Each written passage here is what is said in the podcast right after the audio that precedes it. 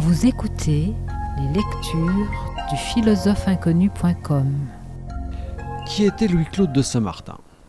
C'est à cette question que nous allons tenter de répondre en quelques mots pour permettre à ceux qui ne le connaîtraient pas de se faire une idée sur le personnage auquel le site philosophe-inconnu.com est consacré.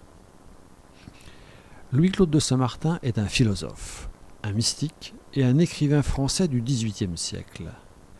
Cette période de l'histoire passe pour être celle des Lumières, du triomphe de la raison.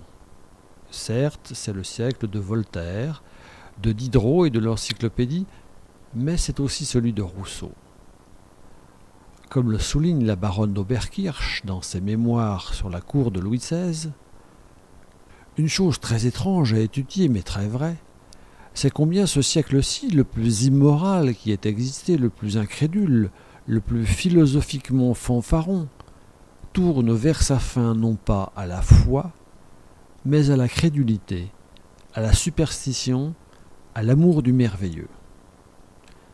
Ce siècle est en effet celui du magnétisme de Mesmer, de Cagliostro et des prophétesses de la Révolution. C'est cette période si étrange que traverse Louis-Claude de Saint-Martin.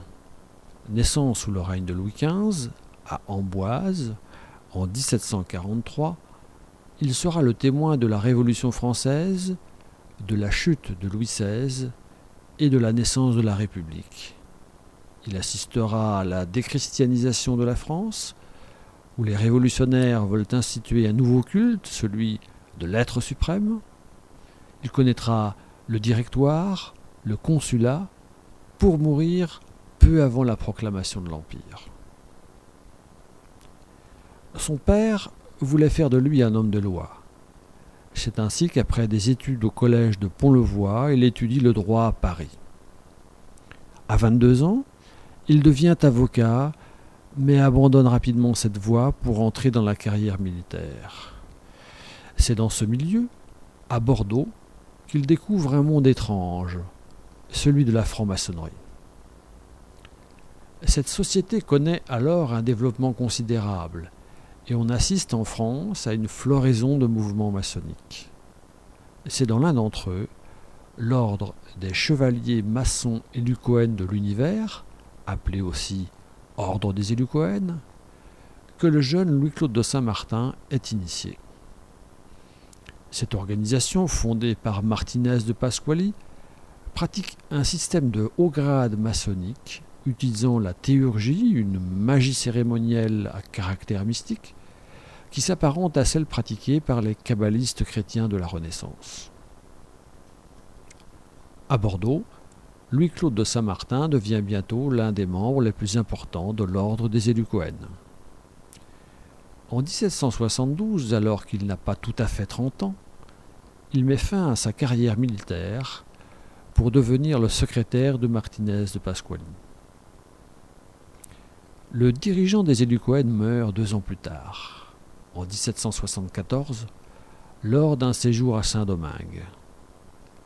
À partir de cette époque, Saint-Martin commence à s'écarter d'un ordre dont il appréciait certes les doctrines, mais dont il n'aimait guère les pratiques théurgiques. Une nouvelle période de son existence débute. Elle sera en grande partie consacrée à l'écriture. Bientôt, en 1775, il publie son premier livre, Des erreurs et de la vérité. Il écrit cet ouvrage pour lutter contre les affirmations de Boulanger, qui prétendait que les religions n'avaient pris naissance que dans la frayeur occasionnée par les catastrophes de la nature. Dans des erreurs et de la vérité, Saint Martin reprend d'une manière voilée les principes des Élucoènes. Il expose une thématique qui constituera l'armature de tous ses ouvrages postérieurs, idée qui veut que l'humanité, à la suite de la faute de son premier ancêtre, Adam, soit exilée dans le monde de la nature et qu'il soit nécessaire pour elle de se régénérer pour reprendre sa place dans le plan de la création, celle d'intermédiaire entre Dieu et l'univers, d'agent destiné à pacifier la création en vue de sa réintégration en Dieu. Son livre dénonce aussi les erreurs des philosophes matérialistes des Lumières. Le premier ouvrage de Saint-Martin soulève de nombreuses controverses. Voltaire écrit à d'Alembert que jamais on n'imprimera rien de plus absurde, de plus obscur. Ce livre connaît pourtant un succès considérable à travers toute l'Europe. Il faut préciser que Saint-Martin ne publia pas cet ouvrage sous son nom, mais sous un pseudonyme curieux, en utilisant l'abréviation suivante, Phil Inc chacun de ces termes étant suivi de quelques points de suspension. Ses contemporains auront au fait de traduire ces termes par philosophe inconnu. Ainsi naissait un pseudonyme qui allait le rendre célèbre. Sept ans plus tard, il publie son deuxième livre, Le tableau naturel des rapports qui existent entre Dieu, l'homme et l'univers. Moins obscur que le précédent, il reste cependant difficile à interpréter pour ceux qui ne connaissent pas la doctrine que son auteur a masqué sous d'obscures allégories. Curieux de tout, Saint Martin s'intéresse au magnétisme qui connaît alors un grand succès. Il s'en détourne cependant assez vite. Lors d'un séjour à Strasbourg en 1788, il découvre les écrits de Jacob Böhm le grand théosophe du XVIIe siècle. Sa pensée philosophie évolue alors vers la mystique, et à partir de cette époque, il s'efforce de marier les principes de Martinez de Pasquali avec ceux de Jacob Böhm. La maladie de son père l'oblige à quitter Strasbourg où il s'était installé. En juillet 1792, il rentre donc dans sa Touraine natale. Les événements de la Révolution veulent le contraindre à s'éloigner définitivement de celle qu'il appelle affectueusement sa chérissime B, c'est-à-dire Charlotte de Boecklin. Il vivra dorénavant tantôt à Amboise, tantôt à Paris. Il publie alors l'un de ses plus beaux livres, L'homme de désir. Pendant cette période, il mène une existence demi-mondaine, en particulier auprès de son amie la duchesse de Bourbon.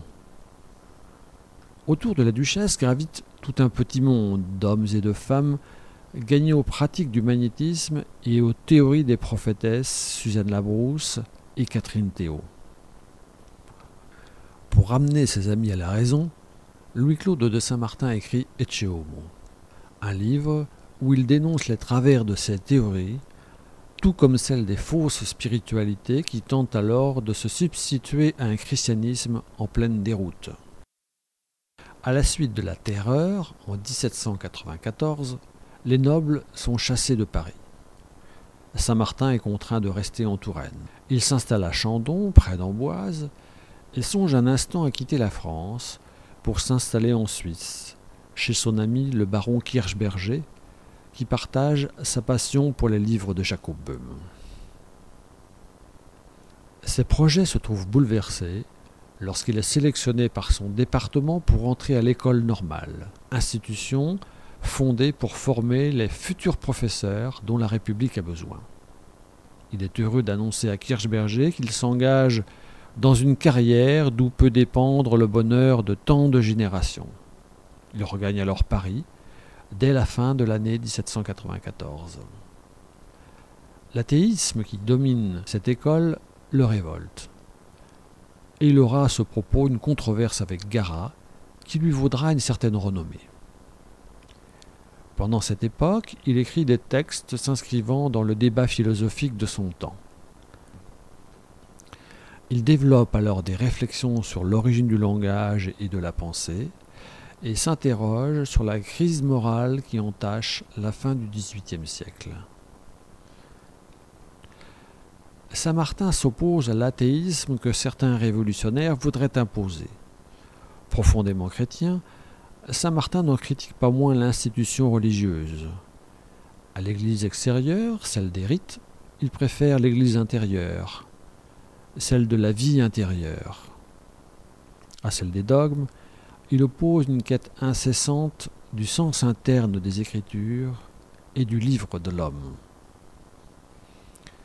Bien qu'étant d'origine noble, Louis-Claude de Saint-Martin est favorable à la Révolution qu'il soutient et derrière laquelle il voit la main de la Providence.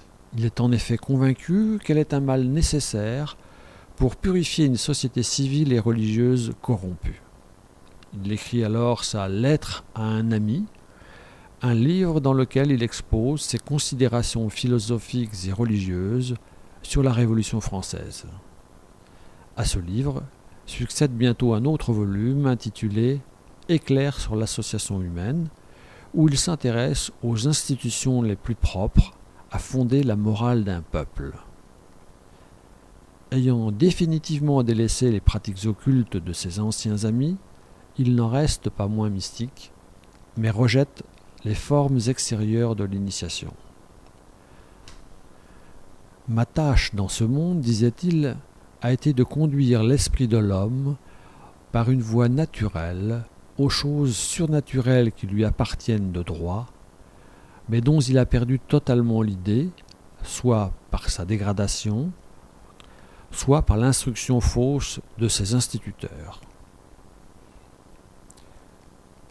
Passionné par les idées de Jacob Böhm, il souhaite faire découvrir les œuvres de ce théosophe allemand aux Français et entreprend de traduire ses livres. Ce travail l'occupera pendant plusieurs années. Seules ces traductions de l'aurore naissante et des trois principes de l'essence divine seront publiées de son vivant, les autres le seront grâce aux ailes de ses amis. ces publications contribuent à faire redécouvrir Jacob Böhm dans toute l'Europe et c'est ainsi que des thèmes comme l'androgyna primitif ou la Sophia susciteront des méditations dont on retrouve les traces jusque dans les œuvres d'Honoré de Balzac ou de Nicolas Berdyaev. Le philosophe inconnu publie son dernier livre, Le ministère de l'homme-esprit, en 1802. Avec ce livre, comme avec les précédents, Louis-Claude de Saint-Martin voulait conduire ses contemporains à s'interroger sur les raisons de l'errance d'une humanité en proie aux souffrances et à la médiocrité. Ces réflexions partent toujours de l'homme, car pour lui il faut expliquer les choses par l'homme et non l'homme par les choses. Comme le souligne Antoine Fèvre, si Saint Martin a tendance à se détacher du monde, il échappe toujours à la mystique pure, dans la mesure où il reste un insatiable observateur de la nature. Il intègre chaque notion concrète dans un système théosophique, à la fois cosmogonique, cosmologique et eschatologique, où chaque donnée est toujours saisie dans un ensemble des ensembles, secret de la démarche analogique ou de la doctrine des correspondances. Étouffé par le succès du génie du christianisme de Chateaubriand, le dernier livre du philosophe inconnu passera presque inaperçu. L'année suivante, en janvier 1803, il rencontre cet écrivain au cours d'un dîner arrangé par l'un de ses amis. Même si Chateaubriand parle de lui avec une certaine ironie dans ses mémoires d'outre-tombe, il dira un peu plus tard Monsieur de Saint-Martin était en dernier résultat un homme d'un grand mérite, d'un caractère noble et indépendant. Quand ses idées étaient explicables, elles étaient élevées et d'une nature supérieure. Quelques mois après ce dîner, le 14 octobre 1803, le philosophe inconnu meurt à Aulnay, chez son ami le sénateur Lenoir Laroche. Sa théosophie, qualifiée parfois de martiniste, laisse une marque discrète dans la culture européenne et ces réflexions vont contribuer à l'éclosion du romantisme.